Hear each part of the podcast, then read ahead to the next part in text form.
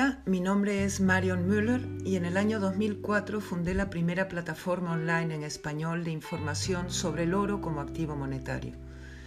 Me gustaría resumirles a lo largo de los siguientes podcasts la importancia que continúa teniendo el oro de inversión en la economía. La principal razón que me ha motivado a grabar estos capítulos es el deseo de compartir de una manera escueta y sencilla la importancia que tienen para el buen funcionamiento de la sociedad los sistemas monetarios y económicos sólidos, estables, equitativos y transparentes, capaces de preservar el poder adquisitivo de nuestro dinero y ahorros.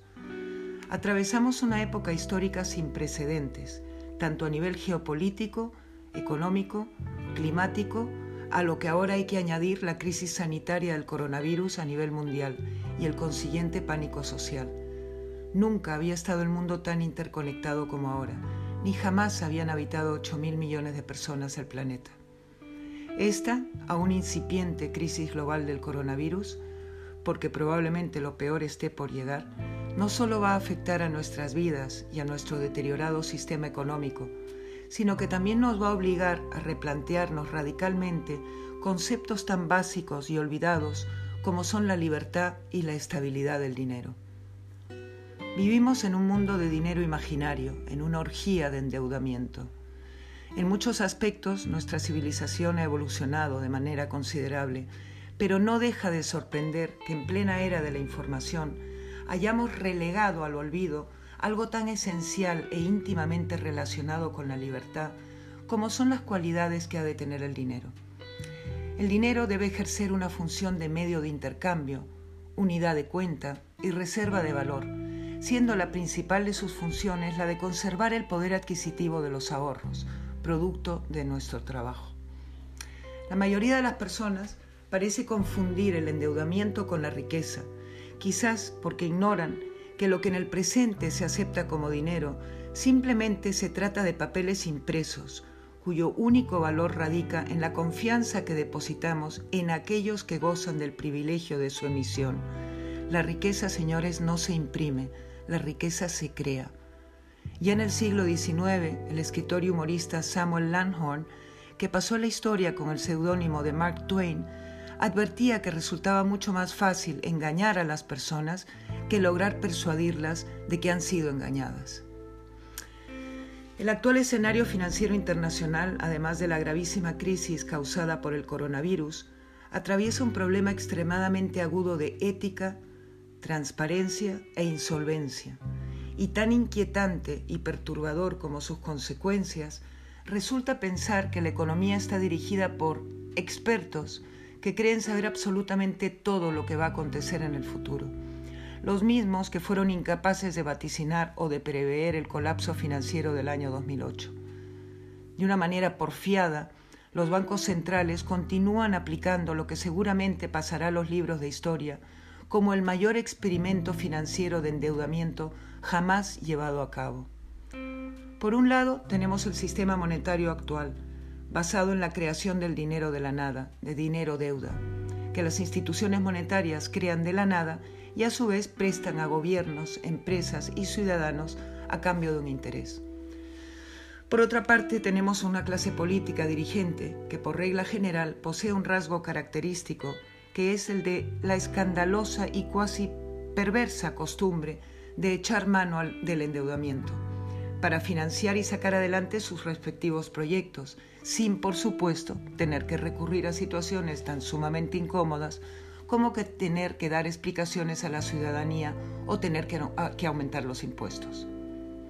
Sostener y favorecer políticas monetarias de endeudamiento suele marcar el comienzo del proceso de una espiral hiperinflacionaria y las consecuencias son muy similares a las de echar gasolina al fuego. Sin lugar a dudas, nos adentramos en territorios económicos absolutamente desconocidos hasta la fecha, y tanto las consecuencias como las secuelas resultan absolutamente imposibles de predecir.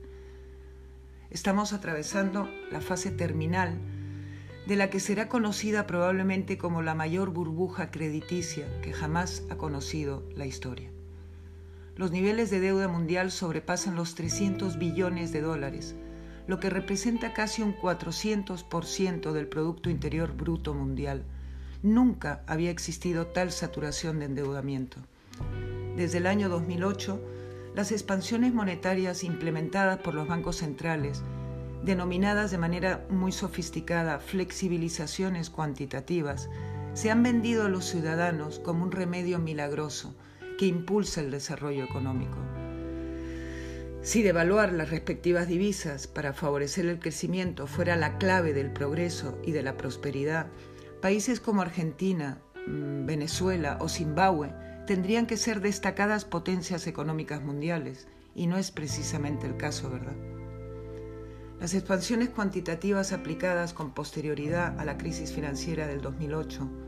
más que para ayudar a la economía en sí, parecen haber estado dirigidas directamente a apuntalar y a favorecer al inmenso mercado de derivados, así como a asegurar el valor subyacente de los activos que lo sustentan.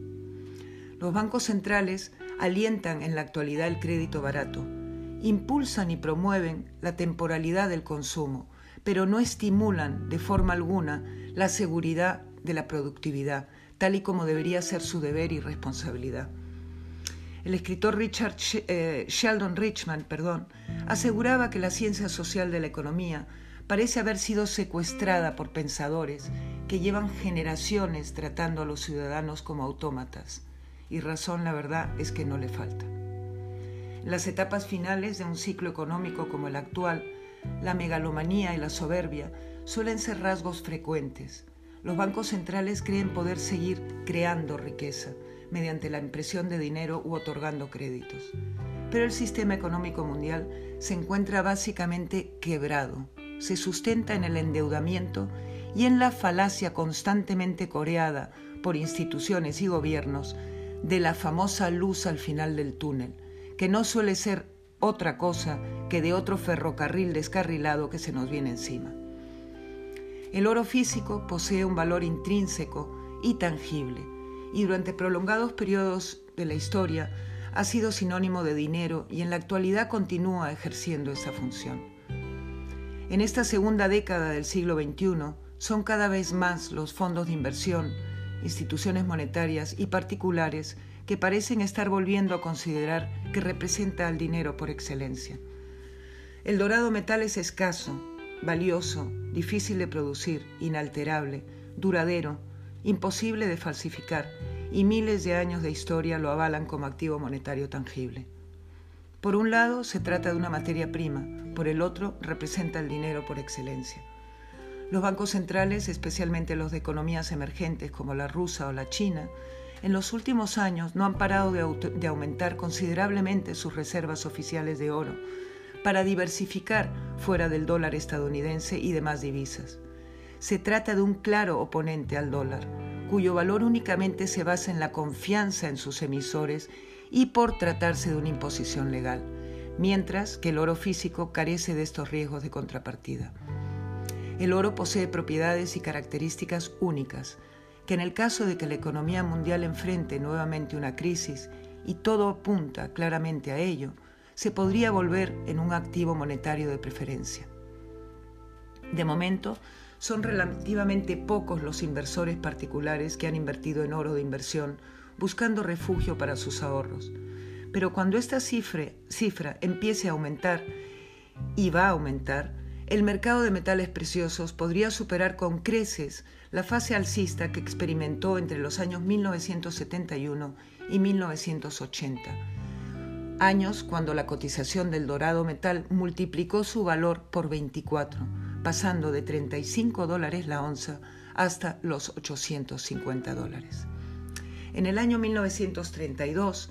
el 20% de todos los activos financieros mundiales se encontraban invertidos en oro físico y acciones de compañías mineras. Esta cifra, a comienzos de los años 80, llegó a alcanzar el 26%, pero en la actualidad únicamente alrededor del 0,5% de todos los activos financieros mundiales están invertidos en oro, acciones mineras y fondos cotizados que replican el precio del oro. El potencial de crecimiento de la cotización del oro se encuentra más allá de la comprensión de la mayoría. Indudablemente en un futuro se producirán grandes fluctuaciones en su cotización, pero el metal, como de manera reiterada lo ha venido haciendo a lo largo de los siglos, continuará preservando su poder adquisitivo.